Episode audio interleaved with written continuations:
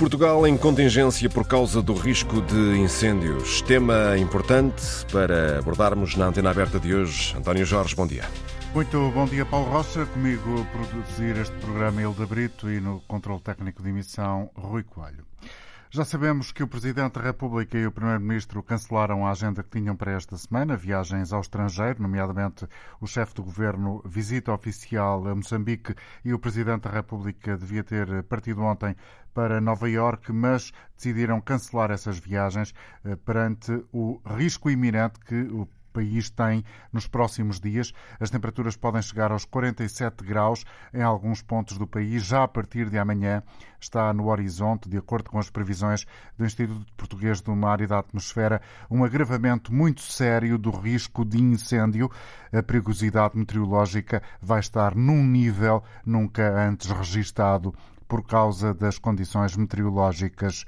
Ora, há pouco em Coimbra, onde eh, começou esta manhã um périplo pela zona centro, o Primeiro-Ministro António Costa reforçou uma vez mais eh, o apelo à responsabilidade individual para evitar casos de negligência e eh, deixar também a ideia que, independentemente dos meios eh, que estão reforçados a partir de hoje com o estado de contingência, eh, a responsabilidade de cada um continua a ser fundamental. As pessoas não pensem que é pela licença de meios aéreos que não há incêndios. Só não há incêndios se a mãozinha humana não provocar o incêndio. Portanto, aquilo que nós temos que fazer, que é aquilo que cada um de nós pode fazer, é mesmo evitar o incêndio. Isso é cada um de nós ter o cuidado necessário. Como tivemos na pandemia, para não transmitir os vírus uns aos outros, temos de ter agora para não provocar os incêndios que depois atingem, atingem todos. António Costa, o Primeiro-Ministro, esta manhã, em declarações aos jornalistas, eh, numa manhã que dedica eh, pontos fundamentais eh, do dispositivo de combate a incêndios na zona de Coimbra, depois também em Viseu. Bom dia, Raul Vaz, comentador de Política Nacional da Antena 1. Eh, obrigado pela presença no início desta emissão. Raul, vamos à análise política desta uh, questão, uh, que está, de alguma forma, a mobilizar também o país político. o PCP já veio dizer que está-se a correr atrás dos prejuízos, nada de relevante foi feito para prevenir agora este horizonte complicado que temos pela frente. O Primeiro-Ministro insiste, tal como de resto o Presidente da República, na responsabilidade individual de cada um. Eh, há quem critique bastante esta eh, forma de fazer passar a mensagem ou eh, a ideia até que a responsabilidade, se alguma coisa correr muito mal, como correu há cinco anos a tragédia de Pedrógão, a responsabilidade pode ser individual. Eu diria, António, que desta vez, politicamente e não só, está tudo a postos. O que é que eu quero dizer com isto é que há um precedente, 2017, Petrógão, foi uma surpresa muito desagradável, violentíssima para o país, para aqueles, sobretudo, que morreram, uh, e para também o país político, foi apanhado, eu diria, uh, com, uh, permite-me a expressão, com as calças na mão. desta vez não, é evidente que, regressando a 2017, houve consequências políticas e houve leituras políticas. Eu lembro-me, vou citar de cor, que o Presidente da República, Marcelo Rebelo de Sousa, em outubro, os incêndios foram em junho e depois também em outubro, uh, disse que os incêndios seriam decisivos, ou seja, a evolução dos incêndios, seriam decisivos sobre uma possível sua recandidatura, ou seja, uh, a avaliação final do mandato, isto uh, em 2021, era o final do mandato, era fundamental para o futuro da sua decisão e dependeria, aliás, da diferença que fizesse das questões eh, que tinham sido tratadas na floresta e dos fogos. E o que é que isto quer dizer? Quer que Marcelo tinha a noção precisa de que eh, se até à sua recandidatura, à sua decisão acontecesse algo do género, o que era lamentável para todos, ele não se recandidataria. Levando isto a sério, também para o Primeiro-Ministro, isto é uma leitura que, obviamente, está em cima da mesa com todas as preocupações. Uh, António Costa, em 2017, aliás, foi acusado de não ter dado a devida atenção uh, aos fogos, o que é mentira. António Costa uh, esteve no Centro de Proteção Civil, esteve na, na, em Pedrógão, mas foi de férias em julho e isso ainda foi polémica nesta uma campanha para as legislativas com o Rio a acusar António Costa de que estava de férias quando morreram mais de 60 pessoas, o que rigorosamente, e é preciso ser rigoroso nestas questões, não é verdade. O que não significa, é evidente, tanto o Primeiro-Ministro como o Presidente da República, como tu disseste, adiaram uh, visitas importantes, António Costa a Moçambique oficial, uh, Marcelo uh, Nova Iorque para uma, uma participação num participação das Nações, das Nações Unidas. Unidas. e, portanto, é evidente que esta é uma situação muito grave em termos, obviamente, do que é que está as condições climatéricas, aquilo que o Primeiro-Ministro disse hoje em Coimbra, como tu disseste, enquanto houver oxigênio, os fogos não acabam, isto é uma, uma, uma leitura técnica, ele esteve com o Ministro da Administração Interna e com o Ministro do Ambiente, hoje em Coimbra, e, portanto, é evidente que a oposição não vai aproveitar diretamente e de uma forma exuberante esta questão, nem aproveitará certamente se acontecer algo de muito grave, o que esperamos não aconteça, mas na na, na, cabeça, na cabeça das pessoas e da opinião pública, se isto descambar, o que esperemos, repito, que não aconteça, é evidente que as pessoas olharão para o chefe do governo e o Presidente da República, porque eles tiveram sempre e agora estão, de uma forma enfática, a dar muita importância a esta questão, a importância que naturalmente merece. E, portanto, politicamente, é evidente que este é um tema também de muita avaliação, de uma avaliação rigorosa por todas as partes, particularmente aqueles que são uh, diretamente responsáveis, o Primeiro-Ministro-Chefe do Governo e o Presidente da República que também se quis diretamente, e na minha opinião bem, envolver nesta questão. Ou seja, se houver algum problema, uh, repito, António, é evidente que as pessoas olharão para António Costa, para Marcelo Souza e farão aí a sua avaliação. Marcelo dizia que o país não compreenderia caso ele estivesse fora de Portugal. Exatamente, eu acho que o país não compreenderia, uh, mesmo não aconteça nada. Ou seja, porque o antecedente, o precedente de 2017 é evidente, criou nos portugueses na opinião pública um trauma. Se algo mesmo isto está a acontecer devido, obviamente, às condições climatéricas, à não limpeza das florestas, eh, que também é um problema fundamental e que nestes momentos eh, às vezes esquece, é evidente ninguém compreenderia. Repara, António, na, os incêndios de 2017 levaram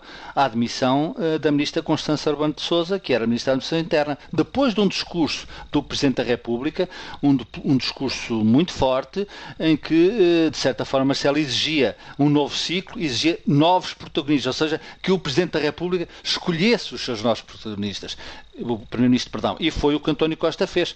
Eh, é evidente que este, essa questão não se põe nas atuais circunstâncias. Uh, José Luís Carneiro tem estado, na minha opinião, bem, bem nesta questão, muito bem nesta questão, uh, e é evidente que é um Ministro há três meses, e, portanto isso não vai acontecer, acontece o que acontecer. Agora, de qualquer das formas, António, tu tens toda a razão, ou seja, ninguém compreenderia que Marcelo Bassoso e António Costa fossem viajar nas suas funções institucionais, um para Moçambique e outro para Nova Iorque. E isso, obviamente, eh, nem um nem outro fez, nem fará, e, na minha opinião, faz muito bem. Muito obrigado, Raul. Queremos ouvir a opinião também de quem uh, quiser participar neste programa, ou seja, basta este apelo que tem sido repetido quer pelo Presidente da República, quer pelo Primeiro-Ministro, ou seja, o apelo à responsabilidade individual para evitar casos de negligência. Pode ser outra forma de fazer este tipo de pedido aos cidadãos. Pode participar através dos números habituais 822-0101 ou 2233-99956. Estamos desde a meia-noite em situação de contingência, o que na prática implica reforço do dispositivo de bombeiros. Bom dia, Luís Araújo, coordenador adjunto da Liga dos Bombeiros Portugueses. Muito obrigado também por estar com a Antena 1 esta manhã e com os ouvintes da Rádio Pública. O que é que eh, quer dizer este estado de contingência na prática eh, para eh, as pessoas que nos estão a ouvir e que, apesar de estarem a acompanhar a situação, ainda não têm uma visão concreta no terreno do que é que isto pode significar no combate, na, na, na eventualidade de ser necessário haver mais meios a recorrer a outro tipo de estruturas e pessoas que habitualmente não é comum. Muito bom dia. Antes de mais, agradecer o convite em nome da Liga dos Bois Portugueses para estarmos presentes neste fórum. Realmente, aquilo que podemos, logo numa primeira análise, dizer de, em relação àquilo que será que é a implementação do estado de contingência é que permite que, que a proteção civil possa suportar, recorrer a todos os meios que o país possa dispor ao nível do combate a incêndios, sejam eles quais forem. Em termos daquilo que, que, a comunidade e a população deve entender e perceber, e tem sido amplamente e bem difundido pelos nossos responsáveis políticos e não só, que todos nós temos que perceber que os nossos comportamentos têm que ser, para além de absolutamente exigentes, na não utilização, não podemos utilizar o fogo em espaços florestais. Isso é absolutamente decisivo e será a melhor forma de podermos ajudar a que os bombeiros, os combatentes, as forças que estiverem empenhadas consigam, por si só, revelar, resolver todos aqueles incêndios que possam vir a ocorrer uhum. e que, que, não sejam nem negligentes nem por dolo. Comandante Luís Araújo, deixe-me uh, ainda voltar ao, ao, tema principal daquela que era a minha pergunta de abertura de conversa com o senhor. Portanto, estamos a falar de mobilização em permanência de equipas de sapadores florestais, de suspensão de férias e folgas das forças de segurança e também reforço das equipas de bombeiros. Eh, é, eh, digamos que, passar do nível eh, para o nível um nível médio, digamos assim, desta altura do ano, para o nível máximo possível do nosso dispositivo nacional?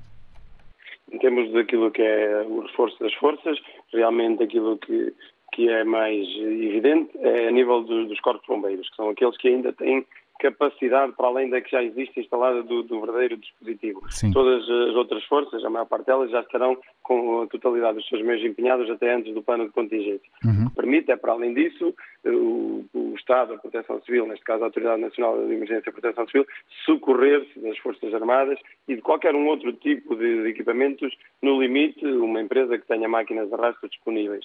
Eh, eh, realmente o grande reforço é daquilo que são os corpos bombeiros, que, que, como todos sabemos, são o principal agente de proteção civil e que é aquele que ainda sempre resta ter capacidade, utilizando uh, aquilo que está previsto na lei, que é a dispensa dos bombeiros voluntários juntos das suas entidades patronais, patronais e deixe-me aproveitar realmente a oportunidade para também poder aqui, em nome da Liga dos Bombeiros Portugueses e dos Bombeiros de Portugal, sensibilizar a que todas as entidades patronais, empresários, que possam e tenham bombeiros voluntários nos seus quadros que lhes permitam uh, a dispensa para poderem em conjunto fazer parte. Essa é uma situação difícil quando é necessária, ou seja, quando um bombeiro voluntário uh, tem que pedir a dispensa ao empregador, à entidade patronal, às vezes ainda encontra resistências?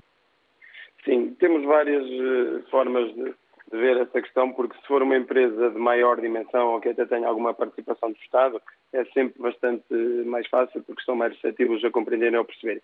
Eh, empresas de menor dimensão já não é assim tão, tão fácil, até porque o procedimento e o processo, do ponto de vista legal, também para poder depois recuperar esses salários perdidos não é, não é muito rápido. Tem, Ora, devia, ser, devia ser agilizada essa questão eh, do ponto de vista jurídico para que na prática o trabalhador barra bombeiro voluntário não seja penalizado penso que uma sugestão poderia ser partir eh, com, com a Segurança Social e à imagem daquilo que são eh, as baixas médicas, obviamente com as devidas diferenças, em que a própria Segurança Social de imediato pudesse no fim do mês fazer o pagamento daquilo que foi o rendimento perdido, também aqui para, para as próprias empresas, como todos sabemos, também a economia atravessou na altura da pandemia algumas dificuldades, portanto compreendemos que não é fácil, mas acho que tendo em conta as condições meteorológicas e a circunstância em que estamos, temos todos de ter aqui uma responsabilidade social, até diria neste caso, e também nesse. De acordo, não, não, não uh, querendo uh, de alguma forma parecer que estou a, a, a incutir aqui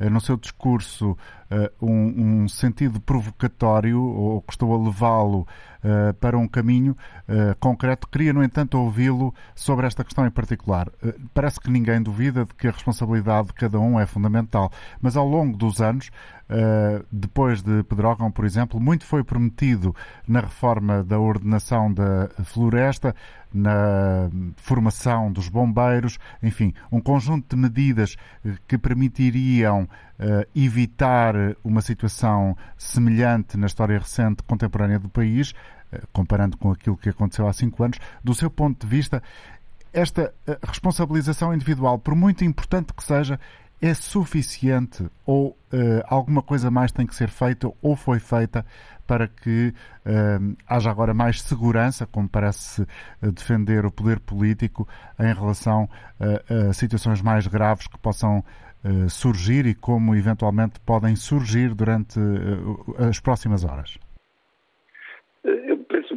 Nesta fase e na circunstância em que estamos, pouco adianta, inclusive nós, Bombeiros de Portugal, que somos responsáveis pelo combate, estarmos a especular na medida do que é que foi feito e do que é que não foi feito de uma forma rápida, diria que em termos de floresta, qualquer um de nós percebe que aquilo que devia e que precisaríamos que fosse feito não foi e, não temos as condições que nos permita estar tranquilos em relação àquilo que é a organização e ordenamento da floresta. Estávamos também todos conscientes que não era um, um assunto que se resolvesse eh, rapidamente. Em termos daquilo que é a consciência das populações e dos vários organismos, mal era que depois de 2017 não tivesse havido algum tipo de, de avanços. Se há uh, melhorias a fazer, há com toda a certeza. Naquilo que aos Bombeiros de Portugal diz respeito, que é isso que a Liga de Bombeiros Portugueses diretamente uh, podemos intervir, estão uh, certamente mais capacitados, podiam e deviam ter mais e melhores equipamentos, é verdade, teria que ser feito um maior investimento a nível do, do nosso país nessa temática, mas temos aquilo que, que, sempre nos caracteriza, que é uma enorme abnegação e espírito de, de sacrifício para proteger eh, Portugal e os portugueses, e é isso que estamos a fazer, sendo e tendo sempre consciência, e isto é importante também dizer, que todos os meios são finitos. Todos os meios são finitos. Portanto, não e é por isso que eu entendo que os políticos estejam a parar a responsabilidade de cada um de nós, não querendo aliviar a responsabilidade, que depois, obviamente, teremos todos na, na medida de, das nossas eh, funções, mas é, é, verdade que não existe incêndios se não houver eh, eh a mão humana, eh, seja negligente, uhum. seja por dolo. Eh, e se conseguirmos reduzir o número de ignições provocadas por estas duas variáveis, conseguimos certamente aí ter meios disponíveis para conseguir resolver os incêndios que, que são criados por outro tipo de, de, ocorrências que não são previsíveis, como seja o incêndio que, que aconteceu na anterior semana, um veículo que incendiou na A25 e obviamente propagou eh, para ali fora. a floresta. Claro. Portanto, temos que todos perceber que o nosso comportamento pode fazer a diferença entre os bombeiros de Portugal e os vários agentes de proteção civil conseguirem eh, controlar eh, diminuir os danos provocados pelos incêndios de grande dimensão, sendo que a meteorologia eh, indica-nos, a confirmar essas previsões, que qualquer incêndio que exista, a probabilidade de ele se tornar num grande incêndio é bastante elevada. Bastante elevada. portanto, eu diria que aqui realmente o que é importante é perceber que eh, na nossa floresta não está como devia ter estado. Provavelmente o investimento, ou quase com toda a certeza, naquilo que é a maior força de combate, os bombeiros de Portugal, Portugal foi eh, expressado ou disperso por algumas entidades a mais, o que dificulta. O ideal seria existir no Comando Nacional de Bombeiros. Eh, é tudo isso verdade. Temos consciência que Tudela também eh, acompanha algumas destas nossas eh, uhum. sugestões e que falará connosco, que tenha passado estas dificuldades, temos toda a certeza disso. Nesta fase, compete-nos a nós, a vocês, jornalistas e comunicação social, eh, até com maior eh, capacidade de eficiência e eficácia, eh, pedir a toda a população, pedir a todos os portugueses que ajudem, fala-se muito em ajudar, ajudem os bombeiros. Esta é uma forma de ajudar os bombeiros, é terem um comportamento realmente absolutamente responsável e, e, mais do que dizer não fumam e não utilizem máquinas, é tão simples quanto isto. Não façam uso, não utilizem o fogo em espaços florestais. Muito obrigado, Luísa Araújo, pela sua colaboração. Agradeço-lhe ter estado connosco. Eh, uma voz que juntamos a este programa, coordenadora adjunto da Liga de Bombeiros Portugueses. Vamos eh, dar espaço aos ouvintes que se inscreveram e já voltamos a falar com convidados. Eh, como sempre, este programa é feito com um painel de convidados e com um painel de ouvintes. Começamos esta ronda por Castelo Branco. A Natália Martins, julgo que me está a ouvir e em linha connosco. Bom dia para si, Natália. Olá, muito bom dia. Estou a ouvi-lo perfeitamente, apesar de haver uh, alguns uh, ruídos de fundo. Não sei se me está a ouvir bem. Eu estou a ouvi-la muito bem, Natália. Pronto, ainda bem. Uh, bom dia a todo o auditório. Bom dia para si. Jorge, agradeço mais uma vez a oportunidade que me dá de participar neste programa e vamos direto ao assunto. hoje o Sr. Primeiro-Ministro não vai para Moçambique e o Sr. Presidente da República já não vai para Nova Iorque. Eu estou a falar de Cosmo. não preparei nada. Uh, Ou seja, está a falar de improviso, não é de cor, não, porque tem, pensa, tem, pensa, tem pensamento sobre a matéria, é isso que quer dizer. Eu desde manhã, desde que acordei, porque acordo convosco. E o que se passa é que, efetivamente, há imensos anos que se fala da, da, prevenção, da prevenção, aliás, do combate, do combate, do combate e da responsabilidade, da responsabilidade, da responsabilidade individual de cada um de nós. Mas ninguém fala, ou melhor, corrijo, estou a ser, estou a ser incorreta. E muito poucos falam da prevenção, na prevenção, na verdadeira acessão do termo, porque prevenir incêndios na floresta não é limpar a floresta da forma como está a ser feita. Isso, e eu falo com propriedade, porque sou bióloga e porque tenho o, o, o doutor uh, Jorge Paiva como uh, o meu mentor para poder falar com propriedade, que é biólogo e botânico. Sim, é muito conhecido na Universidade Pronto, de Coimbra, um decano das, das defesas ambientalistas. Exatamente. Eu não estou como ambientalista, estou como uh, bióloga, estou como pessoa, estou como filha de um pai que morreu na madrugada de 17 de outubro, uh, aliás, de 16 de outubro de 2017, vítima de stress e de ansiedade, porque era a segunda vaga e todos os seus terrenos já tinham ardido, muita gente tinha morrido e ele estava aflito com mais uma vaga de incêndios. E morreu de ataque cardíaco fulminante, não sofreu, uh, enfim, vamos adiante. Uh, como é que se protege a floresta portuguesa? A floresta portuguesa, para já, não é floresta nenhuma, salvo alguns resquícios que ainda existem neste país. Porque o que nós temos são monoculturas. Temos eucaliptais e temos pinheiros e temos depois as invasoras, as famosas invasoras que aproveitam os incêndios para ocupar o espaço deixado de lado, por exemplo, a caça de albata, que são as famosas mimosas. Também falo com propriedade, portanto também tenho informação nessa área. E agora queria falar só um bocadinho como coordenadora do projeto de Educação para a Saúde do meu agrupamento de escolas, que é o último agrupamento de escolas onde eu vou lecionar, agrupamento de escolas Amato Lusitano. Eu só tenho 56 anos. Mas divorciei-me oficialmente na sexta-feira do Ministério da Educação. Nunca mais volto a trabalhar neste Ministério. E quem me está a ouvir do outro lado vai saber que isto é verdade. A trabalhar, a não ser que me aceitem o meu destacamento. Isso é outra conversa que não é para aqui É outra conversa, de facto, é, Natália. Exatamente. Agora só quero dizer que realmente a floresta está muito, muito, muito mal protegida e eu estou farta de assistir a esta palhaçada. Peço desculpa se estou, se estou a ofender alguém, mas isto é um circo. Vai tudo para o teatro de operações. O teatro de operações é da competência dos bombeiros, desse senhor que falou e muito bem antes, é da competência dos técnicos. E o senhor Primeiro-Ministro, com todo o respeito que lhe devo, não sabe nada do que é que é a, a, a ignição. A ignição existe enquanto houver oxigênio? Pelo amor de Deus, senhor Primeiro-Ministro, o oxigênio é fundamental para a vida na Terra. E só existe se houver plantas. Portanto, não me venha falar do que é que é uma ignição. Bom, Natália, muito obrigado. Muito obrigado. Já percebi a sua revolta e a sua indignação com várias coisas e não só esta questão dos incêndios, como de resto deixou claro na intervenção que aqui teve. Já vamos ouvir a partir de Braga um outro uh, senhor que está connosco e que ligou, o Daniel Lima. Peço-lhe o favor de aguardar um pouco mais, porque gostava de ouvir uh, também neste instante Duarte Caldeira, que é uh, licenciado em Gestão uh, pelo Instituto Superior de Economia e Gestão, mas é também, e é sobretudo uh, por isso que os portugueses o conhecem e os nossos ouvintes também, um homem que há muitos anos está ligado a esta questão do combate aos incêndios, à formação e é presidente do Conselho Diretivo do Centro de Estudos e Intervenção em Proteção Civil, um investigador nesta área. Bom dia, obrigado por estar connosco, Duarte Caldeira. Bom dia, muito obrigado. Agradeço-lhe uh, a sua intervenção e, em primeiro lugar, peço-lhe para uh, fazer uma espécie de análise pessoal sobre o momento que estamos a viver. Há quem diga uh, que, do ponto de vista meteorológico, vamos viver a partir da manhã uma situação próxima da tempestade perfeita, porque vamos ter temperaturas muito elevadas, umidade muito baixa e isso é um risco extremo e por isso estamos neste estado de contingência. Qual é uh, a leitura que faz de todos estes elementos que, combinados, uh, só podem resultar num, num, num, final muito complexo? Bom, bom dia, uma saudação para, também para todo o auditório.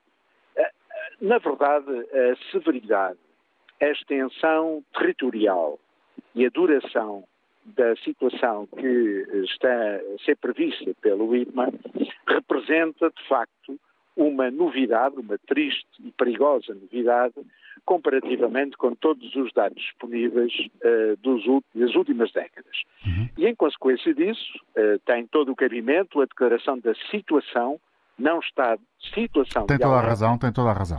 Exatamente. É um, erro, é um erro meu, peço desculpa por isso. Não é um erro seu, visto que até os decisores políticos que usam, porque dar o exemplo, são conceitos diferentes, exatamente. Exatamente, e são conceitos diferentes. E, portanto, voltando à questão, de facto estamos na presença de uma situação de elevado risco. Eh, eu subscrevo e apoio a insistência com que a mensagem tem sido uh, veiculada relativamente ao comportamento dos cidadãos e à importância de se nos inibirmos de quaisquer práticas que possam resultar em risco. Mas eu não posso deixar de insistir que a ausência de cultura de risco não se ganha apenas e só no período de incêndios rurais. O que é que isso quer é... dizer? Esse conceito também pode ser eh, de difícil assimilação para o nosso auditório. O Bom, que é a cultura de risco? A cultura de risco é nós sabermos identificar os perigos em que temos sujeitos e defendermos dessas situações. E exige é acaso... ação fora deste período exatamente, do ano. Exatamente, exatamente. Ou seja, é aí que eu quero chegar. Há, há, muitos anos que se reclama e eu defendo, e tarda, mas pronto, vou continuar a insistir, que o país necessita urgentemente de um Programa Nacional de Formação para o Risco. Esta matéria não é nada que seja, eh, digamos, transcendente. É apenas e só trazermos para os 365 dias do ano os alertas, a comunicação de risco, a intervenção dos atores políticos, alertando os cidadãos para quando uh, circulam numa estrada, para quando utilizam uma praia, para quando estão em casa em contexto doméstico. Isto porquê? Este ano, por exemplo, nós temos o maior número de incidentes uh, em meio balnear uh, comparativamente com anos anteriores. Embora tenha havido uma redução, continuamos a morrer de uma forma estúpida nas estradas portuguesas. Uh, relativamente a mortes em incêndios urbanos, é superior a mortes em incêndios florestais, ano, naturalmente, a situação dramática e excepcional de 2017. Isto quer dizer que este apelo ao comportamento de, de, aos não comportamentos de risco dos cidadãos só terá eficácia a partir do momento em que o conjunto da sociedade interiorizar o risco como algo que faz parte do seu cotidiano. E, portanto, o sucesso destes apelos e destas campanhas conjunturais são sempre reduzidas precisamente porque não são interiorizados pelos cidadãos. São isso mesmo, conjunturais, funcionam num espaço de tempo muito reduzido. Portanto, Exatamente, ou seja, não são práticas de cidadania, são práticas que são impulsionadas por campanhas de momento que têm eh, eficácia nos casos, mas que noutros têm uma eficácia reduzida, como infelizmente está à vista. Eu considero ainda um outro aspecto. Uh, esta circunstância que nós estamos a, viver, esta contingência que estamos a viver, vai nos permitir uh, avaliar mais para diante, não agora, naturalmente, o que foi realizado ou não nos últimos cinco anos numa abordagem integrada e multidisciplinar desta problemática do país que continua, digamos que, a exigir a alocação de elevadíssimos investimentos financeiros, que continua a pôr em risco vidas e bens e que, portanto, não sendo um fenómeno exclusivo de Portugal, nós temos particularidades no nosso país que nos diferencia dos outros países, nomeadamente do sul da Europa, em relativamente ao comportamento dos incêndios. Nós continuamos a ter um excesso de combustível acumulado nas florestas portuguesas, eh, resultante eh, do abandono de tudo isto, são coisas que já foram mil vezes repetidas, do abandono do meio rural, eh, onde não houver pessoas, naturalmente que o risco tem tendência a acumular. O abandono do meio rural, que passa também pelo, pela incapacidade das famílias, dos herdeiros, perceberem se são donos ou não daqueles terrenos, se têm ou não têm dinheiro para os mandar limpar. Esta é uma bola de neve num é contexto é incendiário é uma bola de neve. E por ser uma bola de neve, é que eu, enfim, para rematar esta intervenção que agradeço, diria que é preciso trazermos para o cotidiano da ação política, no que aos órgãos de soberania e responsáveis políticos se refere, bem como para a comunidade académica, bem como para a comunicação social, a temática do risco a que a sociedade está exposta e procurar através da formação, por um lado, e da mitigação das causas desses mesmos riscos ou desses perigos, podemos, de facto, ter uma sociedade mais segura. Nós dizemos frequentemente, e bem, assim o dizem os rankings internacionais, que somos o quarto país mais seguro do mundo. Mas ao abordarmos esta lógica de segurança, nós estamos apenas a abordá-la numa perspectiva estrita. Ora, a segurança hoje, cada vez mais, tem uma dimensão comunitária, tem uma, uma dimensão integrada, para o qual conta múltiplos fatores que não apenas a possibilidade de não termos, uh, sermos alvo de um crime, sermos alvos de um uhum. roubo. Quer dizer, a lógica da abordagem de segurança é uma lógica integrada e eh, muito mais vasta do que aquela que normalmente abordamos. Em síntese, é verdade que temos que ter comportamentos que não ponham em causa e que propiciem as ignições, é verdade. É verdade que é preciso também continuar a olhar para este problema como um problema de 365 dias e não apenas um problema de 90 dias, julho, agosto e setembro. É, é verdade também que é preciso investir-se numa comunicação de risco que não seja exclusivamente a comunicação política. Não vemos noutros países ver um, um governante a fazer uma explicação de uma matéria que deve ser, dito, deve ser posta ou deve ser explicada à população por um profissional que tenha formação ao nível da comunicação. Esta que é a informação, a, a, a, comunicação de risco é um ato de profissional, é um ato de especialização. E, portanto, não se pode, e eu percebo perfeitamente a razão porque efetivamente os decisores políticos recorrem a este tipo de mensagens, mas estas mensagens devem ser mensagens construídas por responsabilidade do sistema de proteção civil.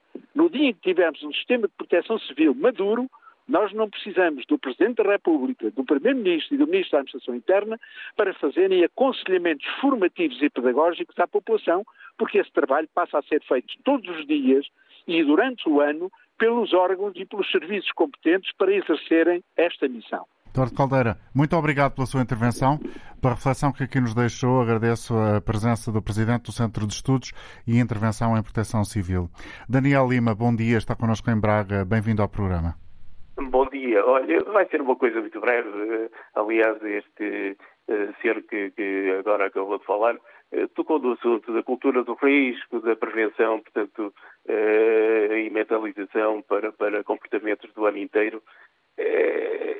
Refiro-me a, a quem fuma. Havia um comportamento que eu julgo que se mantém de jogar janela fora da viatura pirisca Uh, pirisca, eu penso que isso virá do grego, pir significa fogo. Aquilo aninha-se nas folhas secas, aninha-se num, num bocado de lixo, de plástico, com a própria deslocação da provocada pelo, pelo, pelo, pelo trânsito automóvel. Aquilo é uma brasa. É só esta alerta que eu queria deixar. Hum. Obrigado. António Parente, em Porto Alegre. Bom dia para si, António. Bom dia, António Jorge. Bom dia a todos os ouvintes da Rádio Porto Alegre, também aos convidados e uh, aos participantes neste fórum da, sobre uma temática importante, uh, que não é só importante nesta altura do ano, acho que é importante o ano inteiro. Uh, não posso deixar de concordar em grande parte com aquilo que disse a ouvinte Natália Biolga em Castelo Branco. Um, sobretudo porque ela tem uh, razão naquilo que diz. Um, a minha experiência, eu não sou, uh, não tenho, uh, a minha formação académica não é na área da, da, da, da biologia, não é na área da floresta, não é da área da, da, engenharia florestal, é na área da administração pública, mas a minha experiência profissional como mestre florestal, como guarda florestal, que já, primeiro como vigilante da natureza, os vigilantes da natureza que hoje parece que estão em prevenção máxima. Uhum. Os vigilantes da natureza não devem estar só em prevenção máxima hoje, nem os guardas florestais. Devem estar em prevenção máxima todo o ano e devem ser respeitados. Como tal, um, também uma, uma, uma, uma, dica para. Um, eu estou aqui a falar não é como guarda, não é como mestre florestal principal, que fui promovido há pouco tempo, uh, mas também isto também é importante, é, faz parte da política florestal, da política ambiental, um, e a, a, política ambiental e a política florestal de um governo faz com pessoas. Um, e uh, o governo português tem dois corpos, dois corpos, um que está incorporado da Guarda Nacional Republicana, uh, o Corpo Nacional da Guarda Florestal, que foi extinto pelo atual Primeiro-Ministro em 2005, integrado no CEPNA da GNR e continua com os vigilhantes da natureza. Uh, em termos de política ambiental e política florestal, a melhor solução, na minha opinião, até para uma política de proximidade, o, trabalho do Guarda Florestal e do Vigilante da Natureza faz, é proativo e nunca reativo e faz parte da prevenção. Um, e, portanto, acho acho que o próprio Primeiro-Ministro, hoje, quando aquele tipo de, de, de palavreado do Primeiro-Ministro, que me desculpe o nosso Primeiro-Ministro, mas dele de floresta e, e de ambiente não sabe nada. Até porque estes governos do PS, um, em que eu já fui militante socialista, sou de esquerda, uh, voto, na, voto à esquerda, e inclusive nas últimas eleições votei útil e votei PS. Uh, mas estou arrependido, uh, porque já sabia que isto ia acontecer. Continua a haver uh, sempre um desprezo pela floresta, pelo ordenamento do território, pela conservação da natureza, pela biodiversidade. E eu acho que hum, assim não podemos lá ir, nunca lá não podemos ir. Eu acho que, até a própria comunicação social, António Jorge, eu acho que ouviram já o pessoal, o, o representante da Liga, da, da Liga Portuguesa dos Bombeiros, agora o Duarte Caldeira da, da Proteção Civil, que cada um puxa a brasa à sua sardinha, como se diz aqui no Alentejo, e cada um tenta vender o seu peixe. Mas eu acho que a própria comunicação social, a própria Antena 1, devia ter este tipo de debate, devia chamar pessoas que, que sabem de floresta, que, e eu sei, sei o conhecimento que tenho na prática, sei que os fogos não nascem só da mão humana, como dizia o nosso Primeiro-Ministro. Eu dou-lhe um exemplo. O último grande incêndio na Serra de São Mamed, aqui em Porto Alegre, eh, fui eu que fiz a investigação. Em 2003, 10 mil hectares ardidos. Começaram pela uma trovoada seca, ou seja, eu uh, detetei o local de início do incêndio. Foram dois pinheiros um, que, uh, que, foram atingidos por dois, dois raios, uma, uma, uma trovoada seca. Deu origem devido a uh, as condições que temos agora. Está a ver? Um, muito pouca umidade, um, os, os, combustíveis finos muito, muito secos, com muita umidade e, e depois, claro, qualquer, qualquer ponta de fogo, qualquer origem do incêndio, neste caso, provoca, pode provocar. Pois houve incêndios noutras, noutras zonas do, do, território, aqui em Porto Alegre, e ninguém conseguiu segurar o incêndio e só se segurou no fim de quatro dias, quase às portas de Porto Alegre, ou seja, depois de, de ter consumido 10 mil hectares. 10 mil hectares de pinheiro. Outro problema, de pinheiro, de monocultura de pinheiro. Isto é um problema da, da floresta portuguesa. As monoculturas red de pinheiro, que é de eucalipto, uh, são prejudiciais. Uh, há bocado a Natália, na, em Castelo Branco, falava também das, das, das infestantes. Mas eu, não, é só, não é só as acácias que são infestantes, o eucalipto torna-se infestante. O óleo de eucalipto, eu cheguei a ver folhas de eucalipto a voarem 2 km nesse, incêndio de, de 2003. Portanto, eu sei isso, não sei se me estou a, estender demais, António Jorge. Eu só sei é que as coisas em, em Portugal só se olha para a floresta quando não se deve olhar. A prevenção faz-se importante. E eu estava a dizer há bocado, em vez de chamar também, devia ter chamado, por exemplo, de dar um exemplo, Francisco Castro Rego, o, o, o presidente da Comissão Nacional de, que foi independente pelos fogos florestais, alguém que, engenheiro, engenheiro, engenheiro do, de, do ISA, do Instituto Superior de Agronomia, alguém que sabe muito de floresta, alguém que, que entende muito de floresta. É verdade que já não podemos chamar cá Gonçalo Ribeiro Teles, mas Gonçalo Ribeiro Teles tinha um conceito adequado da nossa floresta, sabia o que dizia, mas é verdade, quando morreu toda a gente falava no Gonçalo Ribeiro Teles, no seu legado. A questão é que ninguém faz parte, ninguém continua o legado de Gonçalo Teles. E eu falo bem porque Gonçalo Teles até ideologicamente era um indivíduo que se situava num campo totalmente oposto ao meu. Bom, António, a verdade é que o país tem excelentes uh, académicos na área da uh, floresta e eles são convocados muitíssimas vezes aqui na Rádio Pública para contribuírem com o seu conhecimento, para esclarecer questões, para trazerem também alguma luz sobre algumas zonas que podem ser um pouco mais cinzentas na percepção pública que temos delas no que toca a esta realidade dos incêndios, da prevenção, do combate, da organização florestal. Temos feito isso com muita regularidade conforme deverá reconhecer. Vamos ouvir Manuel Guerreiro em Castro Verde. Bom dia. Bom dia, Sr. António Jorge, para si para todos os ouvintes do programa. Olhe, Sr. António Jorge, sobre esta questão dos incêndios, como muitas outras desgraças que temos no país, eu costumo dizer que não é por falta de técnicos. Toda a gente, há para aí engenheiros e doutores da mula russa que sabem tudo, todas as coisas, mas os problemas continuam, porque Palete é a minha Joana muito, o que é preciso é obras. Os incêndios resultam do, do território estar praticamente todo ao abandono, com exceção daquelas grandes metrópoles, das grandes cidades. O país está ao abandono. Sim, Manuel. Diga. Eu estou? Tivemos aqui um corte, deixei de o ouvir ah. por alguns segundos. Pronto, olha, é, é, assim, as florestas estão ao abandono porque isso também interessa às celuloses, que assim a madeira é mais barata. Portanto, as pessoas, os, os pequenos proprietários, com medo que os seus, os, seus bocados de floresta ardam, vendem a madeira muito mais barata em Portugal do que nos outros países onde há planeamento. Pois não há prevenção. Não há prevenção até porque uh, se houver muitos incêndios durante o verão, quando há estas marés de calor seco, naturalmente que os helicópteros e os aviões faturam milhões, não é? Se calhar se os helicópteros os aviões que combatem os incêndios, em vez de estarem lá na sucata em Ponte de tivessem aí a trabalhar e fossem do Estado, não havia tanto negócio com os incêndios. Pois os bombeiros, coitados, são as vítimas no final disto tudo, porque o equipamento é escasso, os homens são voluntários, é uma carga de trabalhos e são eles que vão lá para o risco. Portanto, isto precisa de ser efetivamente de uma política de ordenamento florestal, de uma política de prevenção que se faz no inverno, não é agora no verão que se vai, e se a gente correr as nossas estradas entre o Alcatrão e, a, e as Nações, está tudo cheio de, mato, está tudo cheio de pasto, porque a maior parte das entidades públicas nem sequer isso fazem, né?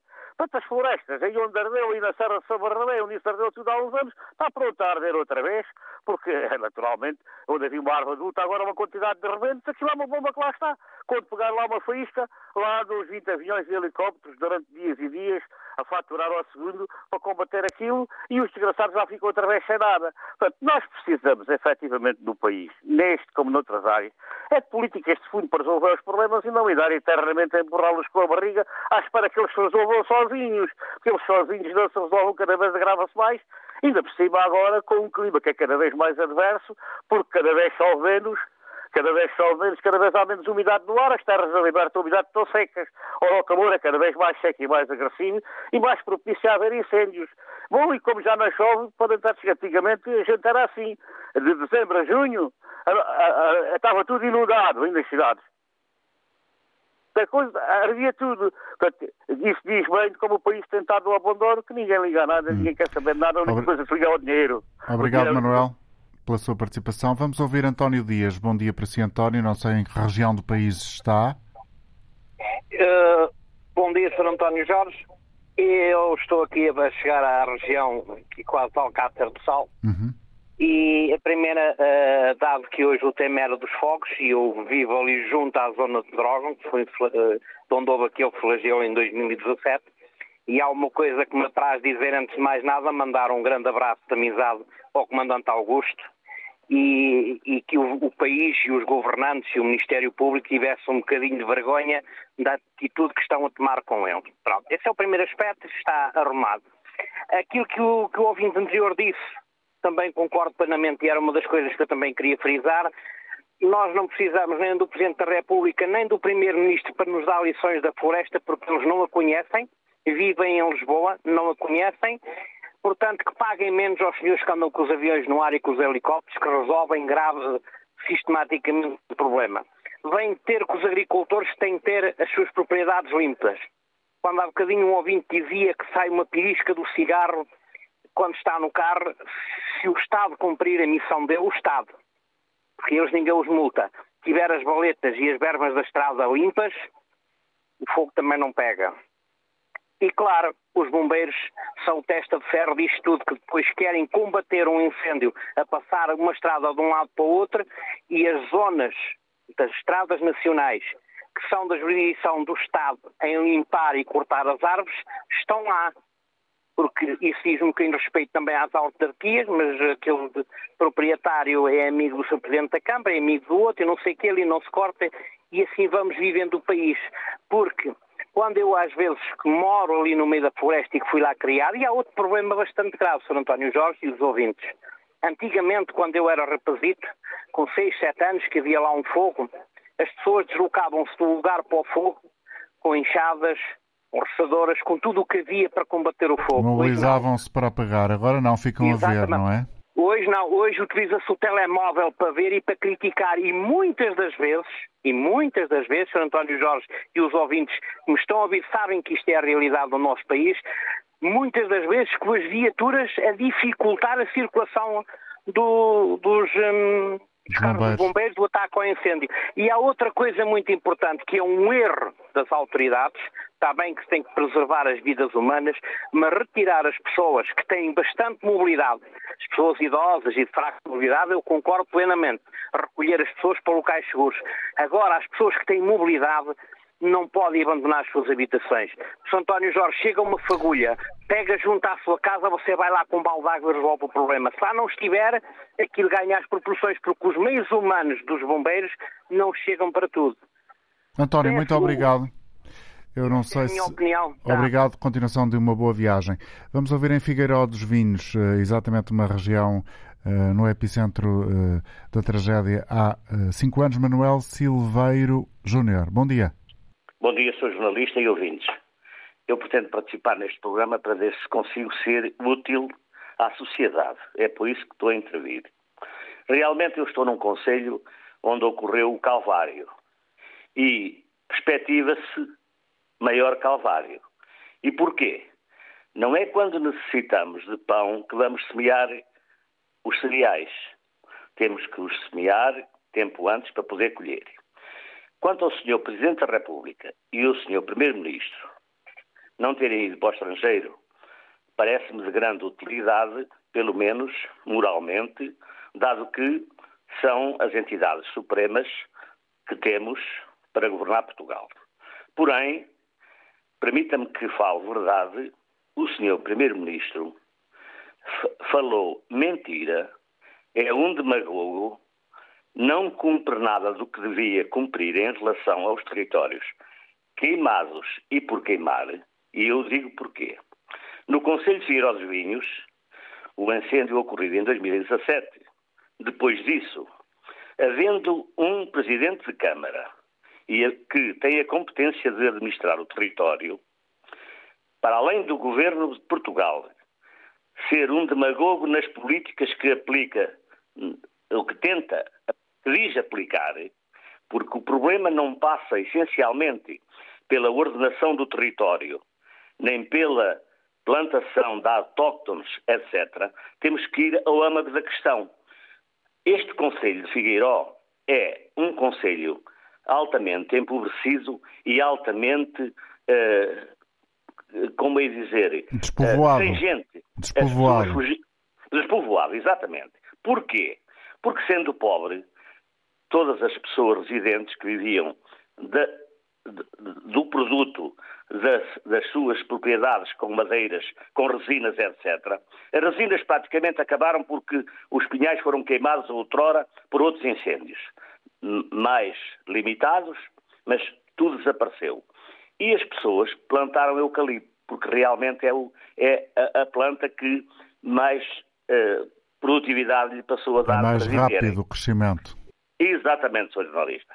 Contudo, aconteceu que o incêndio de 2017, tendo ocorrido, parece, e todos sabemos, que deveria o país empenhar-se na prevenção contra incêndios. E eu desafio toda a, comunicação social a vir a este Conselho, e eu poderei acompanhar se não houver mais ninguém, para poder, in loco, constatar. Hoje a situação é muito pior do que em 2017. E porquê? Porque a política que foi orientada para apoio às, às propriedades, porque quando dizem que tudo está abandonado, realmente está abandonado, porque o poder político, o, a Câmara Municipal, que é o órgão administrativo de proximidade, que deveria propor às entidades supremas, nem, depois de 2017, nunca falou com a sua população. Nem tão pouco para lhe dizer, meus, meus caros eh, concidadãos, nós vamos propor isto ou aquilo. Não. Têm vivido virados de costas para os problemas e o que nós temos é uma floresta intensa, sem desbaste, porque não é a, a limpeza ou a falta do desbaste que vai provocar incêndios, porque nada se autoincendeia. A mão humana é que incendeia. E quando vem dizer que é negligência local, é mentira. O senhor Primeiro-Ministro, quando disse o que disse que todos ouvimos hoje, mentiu, porque nós temos, essencialmente, talvez 10% de casos de incêndios fortuitos, mas tudo mais não são negligentes como os classificam. E quando não apuram o autor da, da ignição, vêm dizer que são negligências. E não, isso não é verdade. O essencial é prevenir como o senhor Primeiro-Ministro não se importa que arda. Parece que importa, mas não. Eu digo e porquê, senhor jornalista? Já não temos Porque... muito tempo para ouvir, Manuel. Tem que concluir. Eu, eu, pedi, eu pedi-lhe que me desse mais um, uns eu, eu não, eu, para, eu não, para poder. Eu não sou dono do tempo. A, a verdade que o país precisa. Porque o senhor Primeiro-Ministro, quando era Ministro da Administração Interna, em 2006, 2005, 2006, extinguiu a Guarda Florestal. E não há alguém que possa viver sossegado sem guardar a sua quinta. Porque a criminalidade. Manuel, muito obrigado. Infelizmente não dá mesmo mais para continuar. Voltamos amanhã. Bom dia. Tendo aberta com o jornalista António Jorge, vêm as notícias do meio-dia na Antena 1.